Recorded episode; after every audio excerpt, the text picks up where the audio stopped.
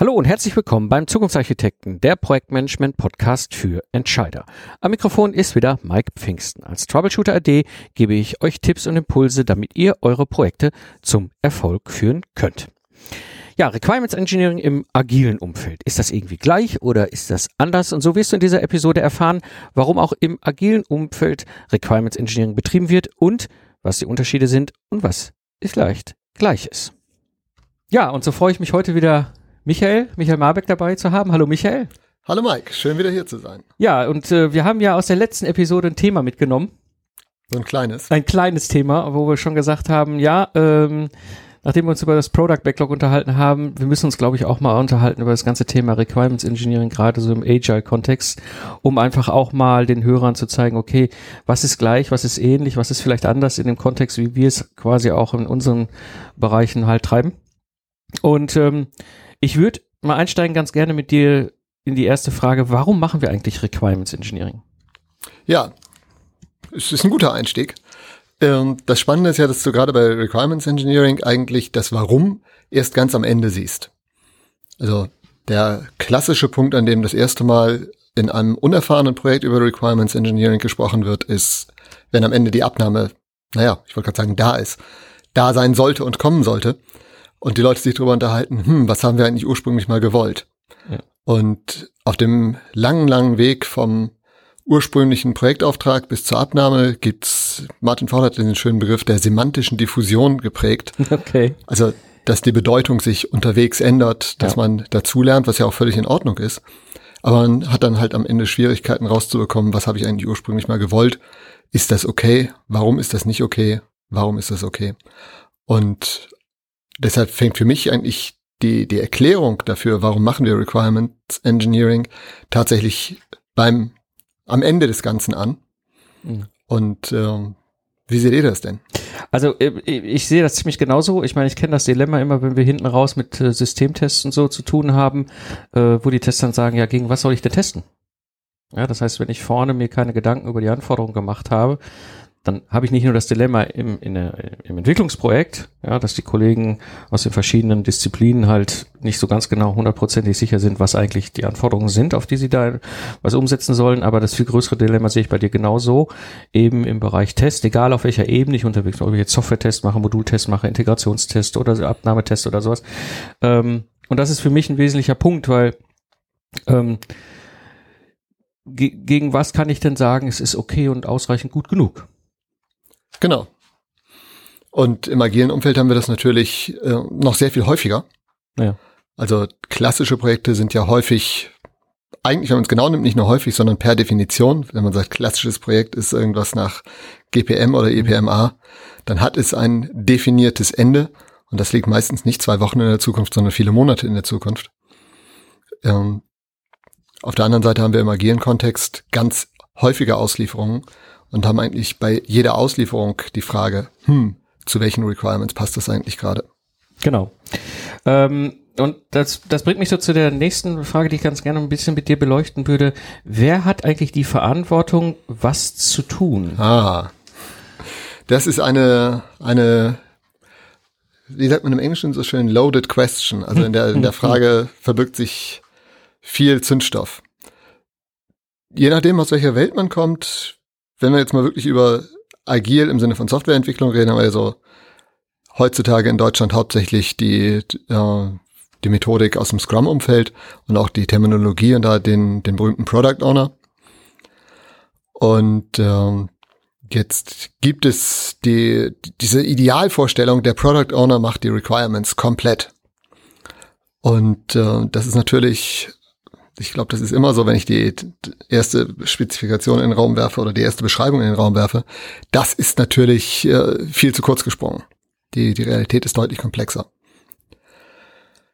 Ähm, ein idealer Product Owner könnte tatsächlich Requirements auf allen Ebenen in jeder Tiefe zu jedem Zeitpunkt beschreiben. In der Realität ist das im Allgemeinen weder wünschenswert noch realistisch, zumindest nicht bei nennenswert großen Projekten. Ähm,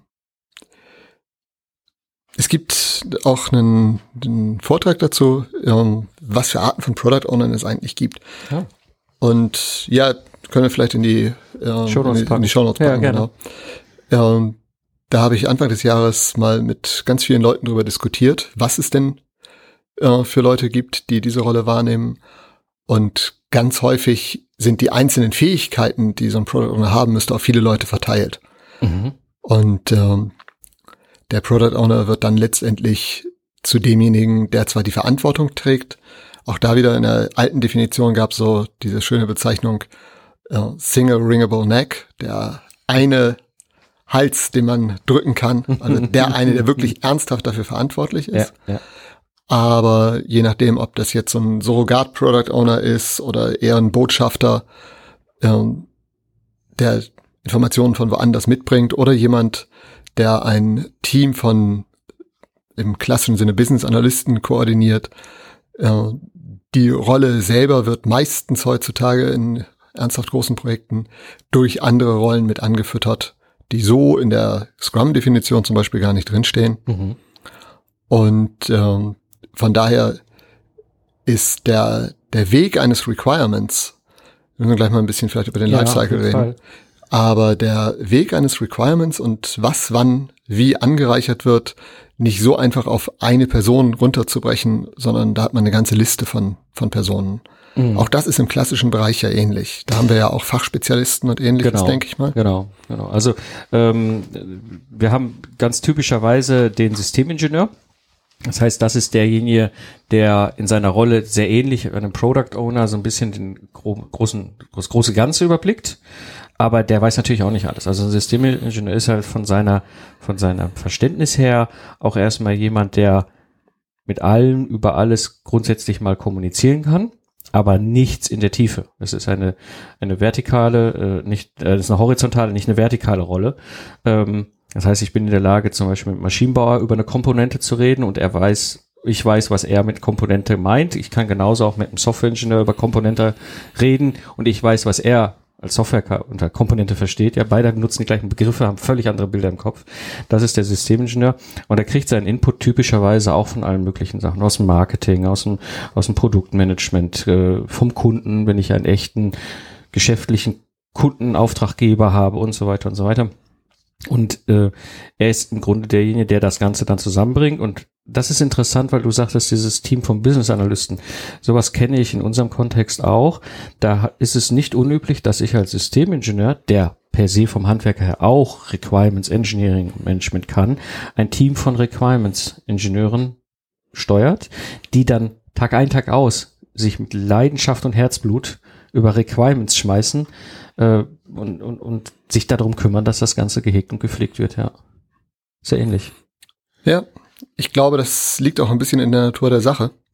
Das Spannende ist ja auch, wenn so ein Requirement fertig ist, also die Anführungszeichen in der Luft waren jetzt natürlich nicht sichtbar, aber das fertig ist ja sehr, sehr relativ. Ja, ja. Wenn so ein Requirement wirklich fertig ist, sieht es, glaube ich, in beiden Welten relativ ähnlich aus und ist eigentlich überspezifiziert, aber es ist halt, äh, zumindest in der agilen Welt, nicht zu Anfang des Projektes in diesem Zustand, sondern es wandelt seinen Charakter unterwegs von einem ursprünglichen, sehr, sehr groben Anforderungsklumpen zu so einem echten Anforderungsbaum am Ende des Ganzen.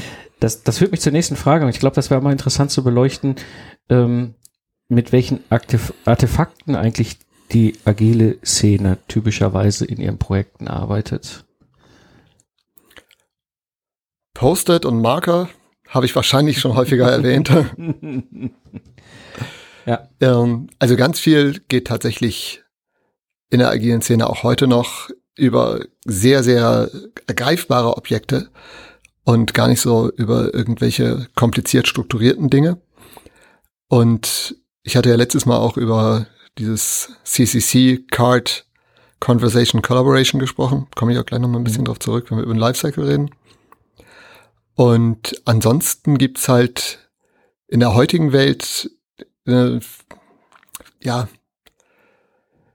also dieser Begriff Artefakt bedeutet ja nur einfach irgendein erzeugtes Stück. Genau. Und da gibt es in der heutigen Welt halt dank der modernen Technik an der Stelle tatsächlich mal äh, mit Wikis und ähnlichen Dingen viele Möglichkeiten, diese Artefakte so zusammen zu, Tackern so zusammenhängend darzustellen und so zusammenhängend auch zu pflegen, dass es sehr schwer ist, da die Grenzen im Einzelnen zu ziehen. Mhm. Und wenn man das auf einem ganz abstrakten Niveau sieht, kann man natürlich sagen, dass es da sehr große Artefakte, die sehr fein strukturiert sind, gibt, oder man redet über die einzelnen atomaren Artefakte. Und ich finde es eigentlich ganz wichtig, gerade wenn wir über agile Softwareentwicklung zu reden, sich anzugucken, was gibt es da tatsächlich auf der atomaren Ebene an Artefakten. Ja, die User Story hatten wir letztes Mal schon. Genau. Ähm, immer noch sinnvoll sind auch Use Cases. Mhm. Und bei User Story meine ich jetzt auch nicht nur die Sachen im, im Cone-Format, also als ein X möchte ich Y damit Z, sondern jede Form von User Story, in der das wer, was und warum geklärt ist. Aber wir haben dazu auch ganz viele andere Artefakte und das wird häufig vergessen. Wenn ich Software beschreibe, die jetzt nicht einfach nur der nächste Webshop ist, sondern etwas komplexeres, äh, dann brauche ich andere Arten von Artefakten. Und solche Sachen wie Wahrheitstabellen, solche Sachen wie endlos große mathematische Modelle sind natürlich auch legitime Artefakte. Mhm. Die User Story ist trotzdem genauso kurz. Mhm. Als jemand, der ein Raumschiff auf den Mond schicken möchte, hätte ich gerne ein Navigationssystem, das die Navigationstabellen korrekt ausspuckt innerhalb von wenigen Millisekunden, damit meine Astronauten wirklich auf dem Mond landen und nicht dran vorbeifliegen. Mhm. Ähm, dass die Tabellen dahinter tatsächlich sehr, sehr umfangreich sind, ist, liegt in der Natur der Sache. Also die Idee, dass wirklich im agilen Kontext immer nur so schwammig geredet wird und die Detailanforderungen dann im Team erarbeitet werden, hängt sehr, sehr stark davon ab, wo jetzt wirklich die Geschäftsverantwortung ist und wo die Geschäftsverantwortung nicht mehr ist.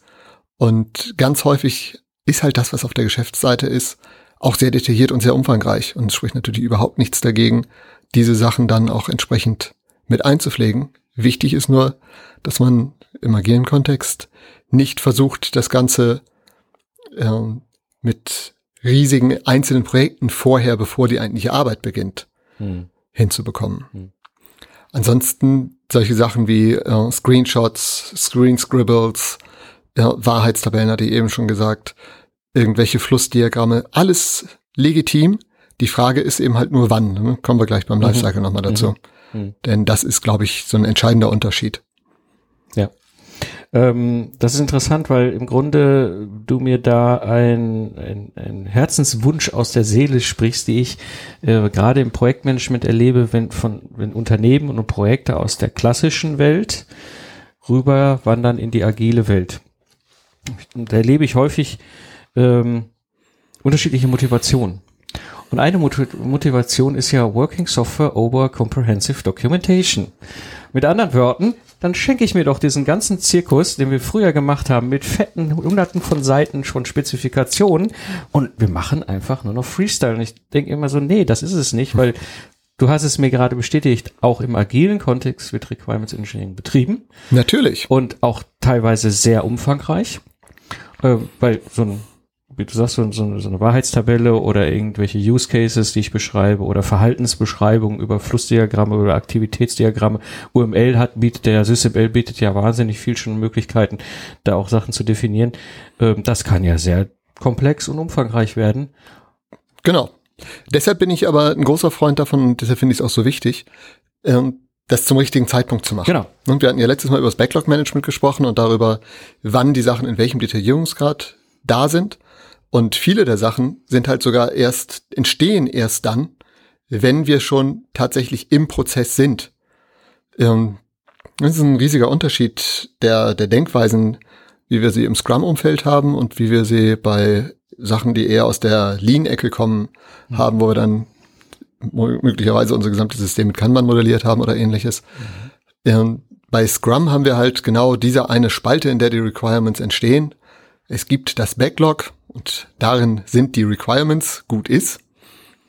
Wenn wir das Ganze tatsächlich als Wertstrom betrachten und die einzelnen Stages modellieren, dann ist es durchaus sinnvoll, Stages zu haben, die sich mit Themen wie, wie sieht denn das UX aus für diese Funktionalität beschäftigen. Ja, im Scrum-Sinne, man kann das alles im Prozess machen. Mhm. Aber wenn wir uns tatsächlich ein bisschen davon lösen, dass wir so einen riesigen Batch von Anforderungen am Stück fertig haben und ja, den dann umsetzen und wirklich sagen, okay, wir wollen zu einem Fluss kommen und regelmäßig Sachen ausliefern, dann durchläuft jede einzelne Sache ja tatsächlich diese unterschiedlichen Stufen. Ja. Und so wird aus einem sehr, sehr grob granularen Requirement, was erstmal nur als User Story dasteht, halt zunehmend feineres. Mhm. Ähm, das heißt, du sprichst ja da von dem Lifecycle. Ich finde es interessant, dass es auch nochmal bewusst trennt zwischen dem, mal jetzt ein konkretes Beispiel Scrum-Prozess oder dem Lean-Ansatz, dass er da auch schon wieder andere Varianten hat. Das ist interessant, weil auch das Thema Lifecycle ist ein Riesenthema, auch bei uns in unserem Kontext. Ähm, und ich kämpfe auch immer wieder mit dem großen Dis oder habe heiße Diskussion nach dem Motto, ja, da muss ich erstmal sechs, neun Monate Spezifikation schreiben und dann kann das Projekt losgehen und hier, ich schmeiße es dir mal über den Zaun und ich denke mal, nee, die Welt dreht sich weiter. Ja, ja das ist, das neue ist Wünsche, cool. neue Erkenntnisse, Technologie funktioniert gar nicht mehr so. Das heißt, es kürzer zu halten und, und nirgendwo steht geschrieben, Lastenheft darf ich nie wieder verändern, wenn ich es mal nach zwei Wochen erstellt und freigegeben habe. Das ist so ein Mythos. ja, ja, so ein, so ein Artefakt wie Lastenheft haben wir ja im Grunde genommen gar nicht. Ja, sondern wenn wir im agilen Umfeld sind, haben wir eher was, was mit dem vergleichbar ist, was ihr Pflichtenheft nennt, aber auch zu einem späteren Zeitpunkt. Mhm. Das, was die, die Release-Dokumentation im Grunde genommen ist, mhm. das ist ja das, was im Grunde genommen spezifiziert, was sind die aus den Lasten, aus den Anforderungen abgeleiteten Pflichten. Was ist die, die Implementierungsvariante, die gewählt wurde? Und äh, das entsteht halt tatsächlich unterwegs. Vielleicht kommen wir wirklich mal ein bisschen auf den Lifecycle, ja. mit dem wir schon so oft ja. drüber gesprochen haben. Ähm, du hast eben gesagt, man muss ja nicht sechs, neun Monate an einem Pflichtenheft, Lastenheft, Anforderungsdokument schreiben. Naja, das kommt drauf an, wie man das sieht. Die erfolgreichen agilen Projekte, die ich so gesehen habe in den letzten Jahren, sagen wir mit einer Laufzeit von 15 Monaten, die haben wahrscheinlich ungefähr na, fünf, sechs Monate am Pflichtenheft, am Lastenheft geschrieben. Aber nicht vor Projektbeginn. Mhm. Die haben vor Projektbeginn ein Business Case gemacht und gesagt, okay, wir wollen das machen. Mhm. Und wir rechnen mit dem und dem Gesamtergebnis und ähm, haben sich dann relativ kurz hingesetzt und sich überlegt, was wollen wir im Prinzip machen. Und jetzt kommen wir genau zu diesem Thema, was du eben gesagt hast, ähm, Working Software over Comprehensive Documentation. Da steht nicht over Documentation. ja. Ne? Also es geht um die vollständige Dokumentation. Niemand würde Software auch nur halb halbwegs benutzen können, wenn sie nicht dokumentiert würde. Ähm, das meine ich tatsächlich ernst, selbst wenn wir uns Apps angucken, die fast nur noch aus äh, Buttons ohne Hilfetext und so weiter bestehen. Nichtsdestotrotz steht da noch ein kleiner Button äh, oder ein kleiner Text links vom Button, auf dem steht dann äh, Titel. Mhm. Und auf dem anderen Button steht Playlist und so weiter. Ähm, das ist auch Dokumentation. Wenn du mhm. nur die Funktionalität hättest, hättest du die Buttons ohne irgendwas dran. Und wir kommen gerade mit der äh, mit der Software, wie wir sie jetzt im Web immer mehr haben, immer mehr ohne Anleitung, ohne explizite Anleitung, immer mehr dahin, dass wir ganz, ganz viel Dokumentation im System haben. Mhm. 30 Sekunden lang bei Trello nichts machen und es taucht diese Figur, also wenn man es das erste Mal nutzt, diese Figur auf und sagt, hey, ich glaube, du möchtest gerade irgendwas machen. Mhm. Wie kann ich dir helfen? Und dann gibt's Erklärung. Das mhm. ist Dokumentation, die entsteht unterwegs. Aber eben halt nicht vorher. Und ähnliches gilt halt auch für die Requirements. Und da kommen wir genau zu diesen, zu diesen beiden Aspekten. Zum einen ähm, Card Conversation Confirmation. Ähm, die Karte entsteht ganz früh. Die Konversation entsteht unterwegs, nachdem man sich tatsächlich mit dieser Karte beschäftigt. Nur eine reine Konversation reicht heutzutage häufig nicht mehr aus, weil das Team ist nur ein Teil eines größeren Konstruktes, mhm. die Software ist Teil eines größeren ähm, Gesamtbildes Und ähm, damit haben wir am Ende die Notwendigkeit, diese Konversation in irgendeiner Form auch tatsächlich zu Papier zu bringen oder in Bits und Bytes zu gießen. Mhm. Und da haben wir dann eben halt dieses klassische, wir fangen an mit einer ganz kurzen Story, die nur aus ein, zwei, drei Sätzen besteht, je nachdem, wie man es formuliert. Und darin kommen ja Begriffe vor. Mhm. Und über diese Begriffe unterhält man sich zum späteren Zeitpunkt. Und angenommen, da steht so ein Begriff drin wie Anmeldebildschirm. Dann wird man irgendwann zu einem späteren Zeitpunkt, bevor man wirklich in die Implementierung geht, darüber reden müssen, ah, was meinen wir denn mit Anmeldebildschirm? Und üblicherweise hat man da heutzutage Leute, die sich damit auskennen, UX-Spezialisten, die auch vielleicht sagen, was ist denn die beste Gesamt mhm. äh, UX, User Experience, das Verhalten des Systems an der Stelle. Und man macht mal so ein paar Scribble dazu. Nichts Großartiges, aber es sind Dokumente, die entstehen und die in einem, wenn das gut aufgesetzt ist, tatsächlich auch mit der Story verlinkt werden. Das mhm. heißt, wenn wir jetzt in einem Wiki arbeiten, steht da eine Story und je länger ich in der Conversation bin, mhm. desto mehr besteht diese Story aus Links auf weiterführende Dokumente. Mhm. mhm. Und das ist etwas, was dafür sorgt, dass man auch ganz stark hinterher Sachen wiederverwenden kann oder eben halt gezwungen ist, Sachen anzupassen. Mhm. So dass man tatsächlich, wenn man jetzt auf einem anderen, in einer anderen Story sagt, auf dem Anmeldebildschirm, ah, jetzt mache ich mal die Beschreibung für Anmeldebildschirm. Oh, es gibt schon eine. Mhm. Hm, ich habe mir das aber ganz anders vorgestellt. Okay. Dann ändere ich das mal. Ach nee, das kann ich nicht ändern, das ist gerade in der Umsetzung. Hm, da muss ich wohl mal mit jemandem reden. Mhm. Ah, guck mal, die nächste Konversation. Ja. Das, all das ist, wenn ich am Ende fertig bin und abnehmen möchte und wissen möchte, kann ich das jetzt auf die Kunden loslassen?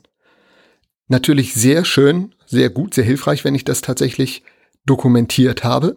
Und ich habe dann tatsächlich, wie früher bei Doors, wenn ich die Anforderungen an ein Auto beschrieben habe, in so einem riesen äh, Tool. Doors ist ein Tool ja, von IBM ja, zum ja, Requirements Engineering. Genau. Mhm. Ja, Entschuldigung. Es, es ist, also, es ist, es ist das Schlachtross im Stall, genau. irgendwie jeder meine Finger hatte. Und ähm, tatsächlich genau so ein Baum von Requirement, von dem groben Requirement bis zum Detail runter, habe ich im agilen Umfeld auch nur, wie wir jetzt sehen, zu einem viel späteren Zeitpunkt. Mhm. mhm. Und wenn wir das Ganze richtig modellieren mit einem Kanban-System, haben wir vielleicht sogar unterwegs entsprechende Process Policies, die Scrum-Leute nennen das dann Definition of Done oder Definition of Ready, je nachdem an welcher Stelle das ist, aber wenn wir einen kompletten Workflow modellieren, haben wir ja deutlich mehr als nur eine Definition am Anfang und eine am Ende, sondern dazwischen auch noch welche. Ja. Und ja, die sagen dann vielleicht auch, okay, aber an dieser Stelle dürfen wir nur dann weitergehen, wenn wir zumindest alle Worte aus der, der User Story auch mit entsprechenden Artefakten hinterlegt haben. Und mhm. damit schließt sich wieder der Kreis zu deiner Artefaktfrage. Ja, ja, ja. Ähm, super interessant. Ähm, es gibt so zwei Sachen, die sich da bei, bei mir noch gerade im, im, im, Kopf materialisiert haben. Zwei Fragen. Was wir im Requirements Engineering ähm, machen, was uns für uns auch wahnsinnig hilfreich ist, sind zwei wesentliche Sachen. Das eine ist Versionierung, also sogenannte Baselines ziehen, dass ich einfach sage, also ich, ich, ich friere jetzt da einen Stand ein, mache quasi einen Snapshot von dem, was ich habe, um in der Lage zu sein, vielleicht mal sechs Monate später ein Diff zu machen, also einen Vergleich zu machen, zu sagen, was hat sich denn geändert? Macht ihr sowas auch? Ähm, also, einen müsste ich ganz spontan sagen, ja, natürlich. ähm, wir müssen allerdings ein paar Sachen unterscheiden. Zum einen ist es sehr werkzeugabhängig, was ja. überhaupt geht. Mhm. Und ähm, ich nehme jetzt viele Beispiele aus der Softwareentwicklung. Ja, ja, ist okay. Das ist natürlich, das ist ja auch der Ursprung von Agile in diesem Sinne. Inzwischen haben wir Agile auch in anderen Bereichen. Und im übertragenen Sinne geht vieles davon auch für andere Sachen, sogar für Hardware mhm. oder ja. ein Kunde von mir ist jetzt eher mit dem An- und Verkauf von großen Dingen beschäftigt. Und äh, auch der hat ein agiles System dahinter. Und äh, das, das Prinzip bleibt eigentlich das gleiche. Hm. Deshalb ja auch dieses ganze Modern Agile, wo man die Softwareentwicklung aus der Definition rausgestrichen hat. Und wir haben immer Möglichkeiten, eine Baseline zu ziehen. Mhm. Dieses Vergleichen nach sechs Monaten ist so eine Sache. Die Frage ist ja, zu welchem Zweck. Mhm. Aber die meisten Werkzeuge, gerade wenn wir sagen, wir dokumentieren in irgendeiner Form in einem Wiki oder vergleichbaren System, äh, bieten Möglichkeiten, sowas revisionssicher zu okay. versionieren, mhm. so dass man tatsächlich immer auf korrekte Stände zurückgehen kann mhm. und dass man auch feststellen kann, was war denn die Sicht, die jemand, der das System am 13.12. angeguckt hat, zu diesem Zeitpunkt hatte. Genau. Und zwar konsistent über alle mhm. Artefakte, die hinterlegt sind, hinweg. Das ja. ist klar. Baselining ähm, in eurem Sinne ist, glaube ich, selten. Vielleicht kannst du mal erzählen, was, was genau der Zweck ist. Also wir haben, ähm, wir haben das Ziel im, im Requirements Engineering ähm, eben gewisse Arbeitsstände bewusst einzufrieren, wie so ein Snapshot an die Seite zu legen. Das kann zum Beispiel sein, ich habe jetzt äh, einen Sprint, also ich arbeite ja mittlerweile auch schon seit Jahren auch im Requirements Engineering mit dem Sprint und diesem Kanban-Gedanken. Ich habe jetzt eine Karte äh, ein oder zwei Schritte weitergeschoben in einem definierten äh, äh Timebox und gehe jetzt in den nächsten Schritt, beispielsweise Review. Ja, ich mache die Augenprinzip, Peer Review, was auch immer, keine Ahnung, statistisch über Checklisten. Es gibt ja alle möglichen Ansätze, um zu gucken, habe ich da Fehler drin oder nicht.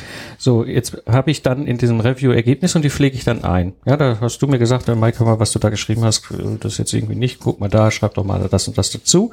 Dann tue ich das und dann kann ich sagen, jetzt bin ich fertig und mache dann quasi beispielsweise wieder ein Baseline, also ein Snapshot auf das, was danach dann fertig geworden ist. So, und es passiert schon mal, nicht immer, aber immer mal wieder, dass ich da irgendwann sitze und denke so, warum habe ich das denn da vor Monaten so verändert? Ja, und dann kann ich in die Historie reingehen über die Baselines und mir quasi sagen, okay, dann nehme ich mir den Stand von, ne, und von, hm, vergleicht die einfach und dann zeigt mir das Tool, okay, das sind die Änderungen. Meistens gibt's wie, wie, wie bei, äh, bei, bei äh, Code, ne? wir haben ja äh, Konfigurationstools, die uns ermöglichen, auch ein Check-in zu machen und das machen genau. wir beim Baseline im Grunde auch und dann kann ich einen Kommentar unterschreiben und gesagt, der Michael hat gesagt, der Mike hat da Mist gebaut. So, und dann kann, aha, okay, alles klar, dann weiß ich warum. Ja, genau. Zu dem Zweck tun wir das halt tatsächlich auch. Das ist übrigens ein Grund, warum es eine schlechte Idee ist, Requirements tatsächlich in so ein Ticket-Tool zu prügeln und warum es eine schlauere Idee ist, Requirements, zumindest auf dieser Requirement-Ebene, in der die entscheidenden Artefakte dazu auch entstehen, eher in einem Wiki zur Hand ja. handeln. Weil ein und dasselbe Requirement, nehmen wir dieses Beispiel, äh, der Login-Screen soll so und so aussehen, was durch kein explizites Requirement, kann durch keine explizite User Story oder keinen expliziten Use Case angegeben wird, sondern durch das Artefakt mit den Scribbles. Mhm. Ähm, es ist aber ja trotzdem im klassischen Requirements-Sinne, wenn wir uns so ein Requirements-Baum angucken, ist das auch ein Requirement. Und dieses Requirement ändert sich ja über die Zeit. Ja. Und der erste Login-Screen ist halt, ich will mich mit User-ID und Passwort anmelden und Version 25 davon ist dann, ich möchte gerne einen Retina-Scan. Ähm, und das auch nur, wenn mein Telefon in der Nähe ist. Mhm. Und ähm, dann sieht das natürlich ganz anders aus. Mhm. Und wenn ich da jetzt so einen Ticketfriedhof hab aus zweieinhalbtausend Tickets, die durch das Ticketsystem gelaufen sind, dann ist es sehr aufwendig, das nachzuvollziehen. Mhm. Und deshalb ist es wichtig, wenn man schon so ein Ticketsystem verwendet, dass man trotzdem die entscheidenden Kernpunkte in einem System, ich würde heutzutage immer irgendein Wiki nehmen. Mhm.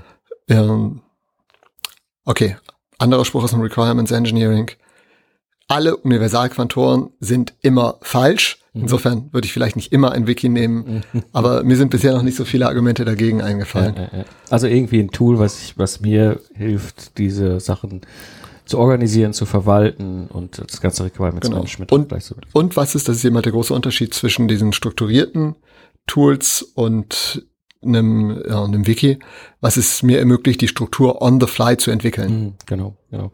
Ähm, und das, äh, das, da schließt sich bei mir noch so eine zweite Sache an, die bei uns ein Riesenthema ist, immer wieder der sogenannte Trace oder die Traceability.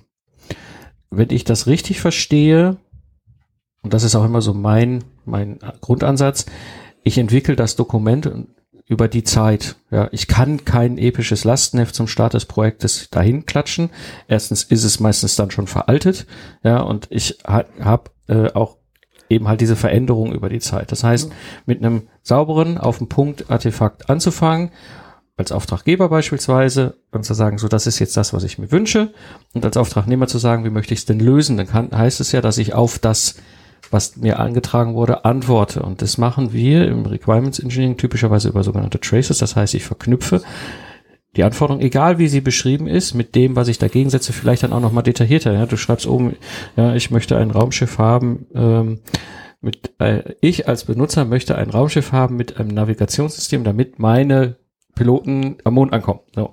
Dann kann ich jetzt dagegen setzen, okay, das bedeutet aus meiner Sicht die Anforderung, ne, müssen wir ein bisschen verfeinern dann, wir müssen weltraumtauglich sein, äh, ne, wir müssen Genau. UI, UX haben, wie du es beschrieben hast, ja, es gibt Rüttelschüttel und so weiter. Das kann ich ja dann schon mal auf der nächsten Ebene ein bisschen weiter detaillieren. Aber die Rückverfolgbarkeit, wo kommt denn bei mir eigentlich dieser, diese Anforderung her? Das ist ja diese Vernetzung, die wir machen mit den Traces.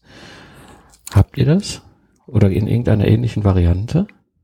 Jein. Auch hier wieder Jein. Es ist, die einen machen so, die anderen machen Mhm. so. Die saubere Variante, um das zu machen, ist äh, wieder ein bisschen davon abhängig, wie ich es wirklich implementiere. Dein Beispiel eben hat ja im Grunde genommen weitere User Stories Genau. hervorgebracht. Beispiel. Weitere User Stories ähm, kann man, sollte man tatsächlich auch immer entsprechend mit ihrer ursprünglichen Story verbinden. Mhm. So, da ist Was die ja Traceability das ist sofort da, genau. Das andere ist eben halt das, was wir eben gesagt hatten, dass die Traces ähm, automatisch entstehen in dem Moment, in dem wir die Subartefakte, die Sub-Requirements anlegen. Weil Mhm. wir dann ja tatsächlich, wenn man jetzt in Wiki sagt, okay, ich markiere jetzt dieses Wort, mache eine Seite zu diesem Wort, Mhm. ähm, dann habe ich ja in den meisten Systemen automatisch einen Link in beide Richtungen. Ja, ja. Das heißt, die Traceability da ist auf jeden Fall gegeben. Weil, äh, ich meine, am Ende, das machen wir auch nicht, weil wir so lustig und Spaß haben, den ganzen Tag nur irgendwelche Traces zu ziehen, sondern mit, bei uns geht's ja auch vor allem darum, wenn jetzt irgendwie nach neun Monaten der Auftraggeber um die Ecke kommt und sagt so, ja, aber eigentlich wollte ich doch gar kein Navigationsgerät, ich wollte ja eigentlich ein vollautomatisches Flugsystem. Und dann weiß ich genau, da oben gibt's die User Story, um deine Begriffe Genau. direkt schon zu okay, das heißt, wenn ich da oben jetzt Navi als Begriff austausche gegen vollautomatischer Pilot, dann zieht sich das ja nach unten in alle möglichen Sachen, wie du sagtest, in die nächsten subatomaren Stories, die sich daraus entwickelt haben aus dem alten. Und dann weiß ich genau, okay, da muss ich an diesen Stellen nachgucken, was ist denn der Impact? Das wird schwierig. Also, äh, wenn du es erstmal ausgetauscht hast, ist es in den meisten Systemen nicht mehr zu finden. Aber Ja, okay. vorher nachzugucken, wo kommt das denn überall vor? Genau, das ist Genau jetzt- das ist genau. problemlos möglich bei den, wenn man es mit diesen modernen Systemen macht. Ja, super. Deshalb vielleicht auch dieses, ähm, dieses Lifecycle-Modell noch ein bisschen runder machen. Wie gesagt, wir fangen an, haben eine User Story, besteht aus ganz wenigen Dingen. Dann haben wir einen etwas späteren Zeitpunkt, da haben wir eine Unterhaltung und Conversation, die wir im Grunde genommen manifestieren in Form von weiteren Artefakten, Screen Scribbles, äh, beschreibenden Seiten und so weiter. Auf der anderen Seite, und das ist der Teil, den ich bisher ausgelassen hatte, entstehen zu diesem Zeitpunkt auch schon ganz oft Szenarien. Im, ähm, in der Softwareentwicklung gibt es ja diesen Begriff Behavior-Driven Development oder Akzeptanztestgetriebene Softwareentwicklung, wo wir in dem Moment, in dem wir die Konversation haben, auch schon mal mit den Leuten auf der Fachseite, die dann schon verfügbar sein müssen, nicht erst ganz am Ende, äh, darüber reden, naja, wie sehe das denn aus, wenn du das benutzen würdest? Mhm. Und zwar wirklich ganz klassisch so, gegeben sei, ich bin auf dieser Seite. Wenn ich XY mache, dann erwarte ich Folgendes. Gibt es verschiedene formalisierte Sprachen, um das zu tun und Werkzeuge, das sei mal dahingestellt. Das Muster bleibt das gleiche. Und da sind wir immer noch in der Conversation-Phase. Wenn wir weiter in die Entwicklung kommen, wird auf der einen Seite ja das, was ich vorhin an Artefakten beschrieben habe, verfeinert. Am Ende hat man ja keinen ähm, Wireframe mehr, sondern tatsächlich die echte Login-Maske. Auf der anderen Seite werden auch genau diese Szenarien weiter verfeinert. Das heißt, die Entwickler implementieren Sachen, die diese Szenarien abbilden.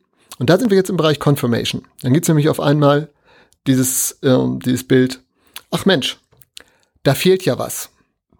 Der Kunde hat gesagt, wenn es regnet, soll ich einen Regenschirm mitnehmen. Was ist, wenn es nicht regnet? Soll ich dann vielleicht auch einen mitnehmen? Mhm. So. Ähm, Und genau dieses Nachfragen ist auch wieder etwas, man kann das einfach nur tun, ja, okay, dann kann man hinterher hoffen, dass sich alle dran erinnern, oder man kann es entsprechend dokumentieren. Wenn wir jetzt in der agilen Softwareentwicklung tatsächlich sind, dokumentieren wir das aber nicht nur, indem wir das irgendwo auf einen Zettel, auf eine Wiki-Seite oder ähnliches schreiben, sondern tatsächlich, indem wir auch diese Szenarien weiterschreiben, sodass wir hinterher genau da, wo wir ganz am Anfang von einer guten halben Stunde angefangen haben, wieder sind, warum machen wir das Ganze? Damit wir einfach abnehmen können. Mhm. Und einfach abnehmen können heißt nicht, äh, juhu, wir erfüllen irgendwelche formalen Bedingungen und können unser Geld einstreichen, sondern einfach abnehmen können heißt vor allen Dingen, gerade in heutigen Zeiten, wo man mit Continuous Delivery, Continuous Integration und so weiter dahin möchte, dass man Sachen schnell und oft an den Markt bringt, bedeutet halt auch, juhu, wir können es abnehmen, wir können es an den Kunden ausrollen. Und so entsteht halt von der, dem einen Satz ein riesiges Geflecht von Artefakten, die am Ende das Requirement beschreiben. Ich finde das, ich das gerade wahnsinnig spannend, deswegen muss ich die ganze Zeit so schmunzeln. Ähm, du hast gerade etwas beschrieben, was in meiner Welt ein hochiteratives V-Modell darstellt. Ja, und zwar nicht diese klassische Denke, wir fangen oben links an und dann fahren wir einmal innerhalb von anderthalb Jahren durch dieses V-Modell durch, weil das ist ja das, wo zu Recht immer alle schreien, das wäre ein Wasserfall. Aber genau das machen wir ja nicht, sondern wir machen hochiterativ. Das bedeutet parallel sowohl Requirements Engineering wie auch das die Implementierung, wie aber auch der ganze Test erheben ihren Reifegrad sukzessive an und diese Conversation, die du gerade beschrieben hast, du hast genau so würde ich das beschreiben bei uns. Super spannend, weil ich glaube, das ist ein ganz wesentlicher Teil und das ist etwas, was aus meiner Sicht viel wichtiger ist, gerade wenn ich mit Embedded Software zu tun habe.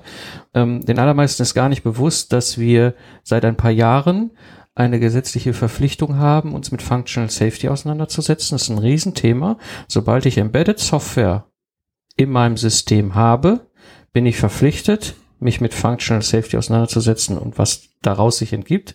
Plus, ich muss es dokumentieren, dass ich mich damit äh, beschäftigt habe und dass ich es auch überprüft habe. Und da sind wir ja bei diesem Confirmation. Ja, ist es denn wirklich auch implementiert, was wir geglaubt haben, was wir machen müssen, damit sicherheitskritische Dinge nicht passieren? Ja, ähm, und und und das ist, da, da bin ich auch immer so hinterher, weil vielen ist gar nicht bewusst, sobald wir Software embedded irgendwo reinstecken und ich das alles nicht tue, stehe ich mit einer persönlichen Haftung da. Das heißt, jeder von uns hat dann möglicherweise, wenn Menschenleben gefährdet werden, das Problem, dass der Staatsanwalt vor meiner privaten Haustür steht, nicht der von meinem Arbeitgeber. Ich hafte privat, wenn ich nicht, wenn ich da nicht mhm. meinen Job tue, weil äh, das ist, wir können da viel Unfug treiben im Embedded-Umfeld und echt Menschenleben gefährden, egal in welcher Branche du unterwegs ja. bist.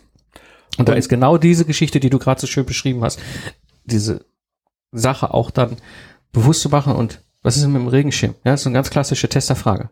Ja, du hast beschrieben, hier, ich muss einen Regenschirm bei Regen mitnehmen. Ja, ist schön, aber was ist denn, wenn Sonne scheint?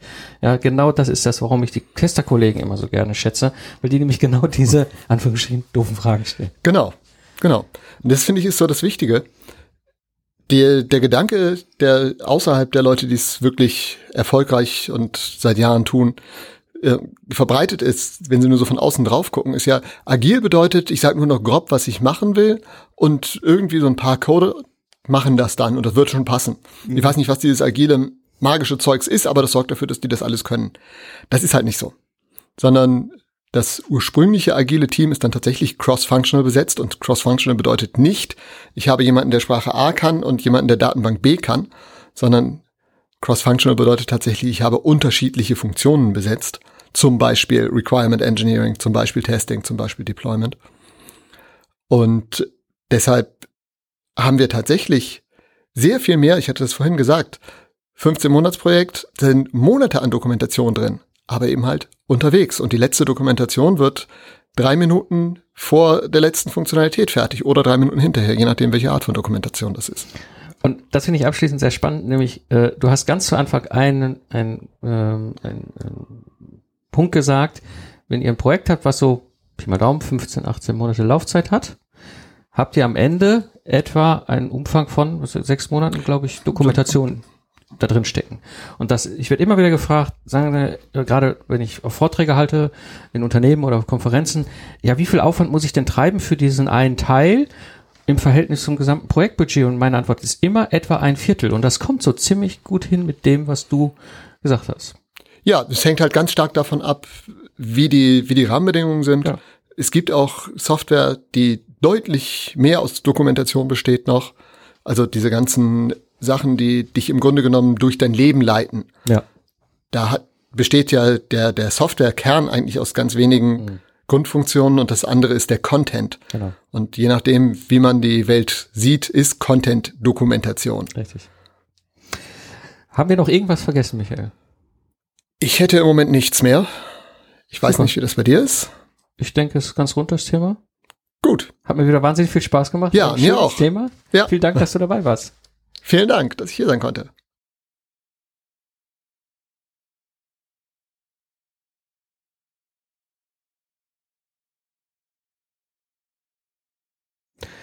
Zusammenfassend zur heutigen Episode, auch im agilen Umfeld wird gutes Requirements Engineering betrieben und es ist am Ende sehr ähnlich dem, wie ich es im Systems Engineering kenne. Denn am Ende ist es ein Handwerk, das beherrscht und betrieben werden muss. Du hast keine Lust, dass das Budget für dein Projekt explodiert und die Termine gerissen werden, dann setze mit dem agilen Lastenheft auf die effektive Möglichkeit, dein Projektrisiko frühzeitig zu reduzieren. Du hast keine Zeit oder keine Erfahrung? Kein Problem. Mein Team und ich erstellen dir ein professionelles Lastenheft innerhalb von zwei Wochen zum Festpreis. Wenn du Interesse hast, schicke mir einfach eine E-Mail. Das war die heutige Episode des Zukunftsarchitekten, dem Projektmanagement-Podcast für Entscheider. Ich bin Mike Pfingsten und ich danke dir fürs Zuhören. Ich wünsche dir eine schöne Zeit, lach viel und hab viel Spaß, was immer du auch gerade machst. Und so sage ich Tschüss und bis zum nächsten Mal.